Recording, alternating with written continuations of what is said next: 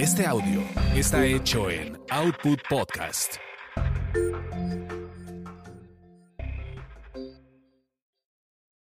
Recuerden que venimos del momento donde Eva engaña al pobre e inocente de Adán clavándole la manzana a fuerzas misma que por cierto se le atoró en el cogote y después de todo el show de Estamos desnudos, estamos desnudos, apaga la luz, no me veas. Madres, que Diosito los cacha y pues nos aplicaron la del desalojo del paraíso, directita y sin chance de decir aguanta que aquí están mis papeles de residencia. Yo no fui, estaba borracho, la culpa es de la conservadora de Eva por andar jugando con vivoritas ajenas. Nada. No se dieron las condiciones a modo de una defensa justa o ya mínimo con chanchullo, así como en México, más aún cuando ambos confiesan inocentemente el sí me la comí y qué. Pues no que se habían empacado la manzana que les daría el conocimiento, serían abiertos vuestros ojos y seréis como Dios, sabiendo el bien y el mal. Pero no, estaban todos brutos e inocentotes. O sea, Eva no repeló. ¿Se imaginan a una mujer que no la hizo de tos? ¿Neta se lo imaginan? Dicen los que saben que nomás les daba pena sus cuerpos y eso que comían frutas y verduras, que nos esperan nosotros simples mortales comiendo cuanta madre con conservadores hay. La puritita verdad. Yo creo que la viborita fue la que se comió la manzana del conocimiento y pues embarró a Eva. Pero astuta la lombriz le dio de comer a la pobre de Evita del árbol de la vida, diciéndole que era del conocimiento, así como para disimular el hecho de que en el inventario tenían que faltar dos manzanas. Pa' colmo, todavía le dice, ándale, prepárale una ensalada a Adán, porque están hechos unos marranos, y tápense que nomás andan dando penita ajena enseñando esas carnes al aire. Otro momento cumbre de la historia donde surge la primera nutrióloga del mundo recomendando una manzana. Chales. ¿Por qué digo que comieron del árbol de la vida? Si no me creen, lean bien el Génesis. Dice que Adán vivió 930 años. Nunca dice qué inteligencia se cargaba el Adán. Desarrolló una civilización de vanguardia, creó la rueda, descubrió las matemáticas, desarrolló la teoría de la mecánica que contribuye a nuestro entendimiento del origen de la masa de las partículas subatómicas. Para los chairos, el bolsón de Higgs. Nada, nada, nada. Solo dice que de vez en cuando se echaba sus saltos con Eva. Es más, como dato curioso, dice que a los 130 años, con toda la alegoría propia de la época, se menciona en el texto sagrado que conoció a una mujer y nació su tercer hijo, el Set. Tacubaya querida se dice que se echaron el santanazo y se alivió del Brian o el pilón. Pero bueno, tuvieron a su Bendy. Eso sí, el código postal cero. Díganme que no sale a relucir a todas luces que ambos personajes eran emocionalmente indispuestos, pero porque el simple hecho de que estaban allí, solos y cada determinado tiempo les pegaba la calentura, regresaban para echar el salto. Nótese que lo más relevante de la creación era la soledad, y hay de vez en cuando la reproducción. Ni siquiera buenos palpalos salieron estos primeros individuos. Otros que seguramente también querían andar de queda bien en el sexo, pues ni cómo ayudar. Neta, es que hay matrimonios que terminan bien, pero otros duran toda la vida. Pero bueno, ¿Y qué son las personas emocionalmente indispuestas y los efectos que en las relaciones causan? Son personas que dicen querer una relación de pareja, incluso las inician, pero siempre hay algo más que les quita el tiempo o atención para invertir en una relación. La viborita, por ejemplo. No son las ocupaciones o las circunstancias en realidad, sino su miedo o incompetencia para relacionarse lo que los hace desear, pero al mismo tiempo rechazar el amor justo cuando empieza a hacerse más profundo y comprometido. Personas que no solo afirman, sino que demuestran tener un interés romántico por alguien.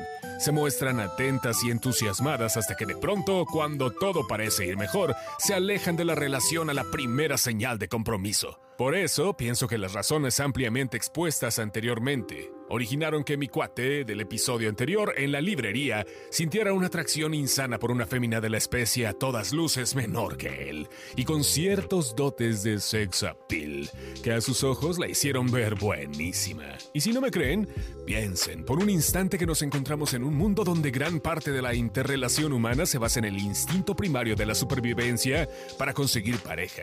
Eso sí, aún ya teniéndola, aunque después te boten con una patada en el cubanito.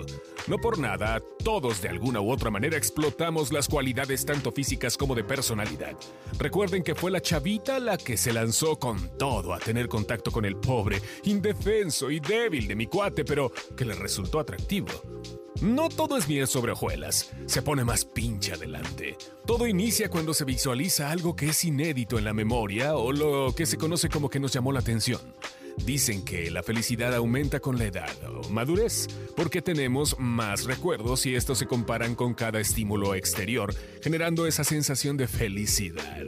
Sin memoria no hay amor, simplemente no hay con qué compararlo. Por eso a tantas personas menores les gustan los que se suponen tienen experiencia, simplemente les llaman la atención y a los mayores les hace reafirmar que aún tienen ese cierto toque de sexapil, aunque la gran mayoría eh, de veces es porque tienen buen varo, cuando la juventud se muestra interesada por ellos. Pero ¿acaso hay diferencia entre el amor y el enamoramiento? A nivel biológico, no se mueven los mismos circuitos neuronales y hormonales. También es difícil diferenciar amor y deseo, aunque hay gente que dice que sí lo hacen. Hasta ahorita no conozco a nadie. Entonces, ¿por qué hay tantas personas emocionalmente indispuestas? Tantas personas solas y tantas personas que están en la carrera de la búsqueda de una pareja para relacionarse? Y mi respuesta es, biológicamente estamos determinados a ello. Todos llegamos a este mundo con los receptores químico-biológicos para sentir el efecto chocolate. Entonces, solo basta que los estímulos adecuados a cada individuo se detonen y sientas esa sensación de enamoramiento o amor. Aquí sí se aplica el, para el amor no hay edades. Hay que tomar en cuenta que el amor es el sentimiento más antiguo del mundo surgió en el momento en el que una bacteria se preguntó si había alguien más allí, porque no podía sobrevivir sola. Qué jodido, ¿no? Vinimos a este mundo con la capacidad innata de amar, con todos nuestros receptores químico-biológicos y tenemos la habilidad aprendida y perfeccionada de enamorar, y así también atraer el amor con ese famoso sex appeal, como único don que se nos concedió en el origen. Y si lo dudas, dice la Biblia que Diosito, como premio de consolación de los millones de dones y riquezas de la catafixia del universo, eligió hacerle al hombre y a la mujer túnicas de pieles, los puso coquetones y de patitas en la calle. Entonces todo el mundo tiene sex appeal, aunque tú creas que no lo tienes. Recuerda que fue el único regalo que Diosito nos dio. Al chulearnos el cuerpecito con una piececita coqueta. Casi estoy seguro que Eva en ese preciso instante dijo, a mí no me gusta la ropa que Dios me hizo y madres, con la clásica vocecita de Adán, sales y le quitas la piel al tigre dientes de sable para verme un poquito más chic, para aflorar mi sex appeal. Nos fastidió creando la moda y el consumismo, tan arraigado en las féminas de la especie. Soy un convencido que otras personas notarán tu atractivo personal. Hay veces que desde tu propia perspectiva no ves algunas cualidades que te hacen especial, pero créeme, para alguien, hombre, mujer, pescado o quimera, digo algo, quién sabe quién, pero seguro sí tiene sex appeal. Aunque, ojo, nunca sabemos si estas supuestas parejas con las que nos topamos a lo largo de nuestra historia personal son emocionalmente indispuestas y solo fue la oportunidad o las condiciones lo que nos llevaron a intimar con ellas. Creo que eso le pasó a mi bro. Digo, aparte por naturaleza es caliente el joven y de moral distraída.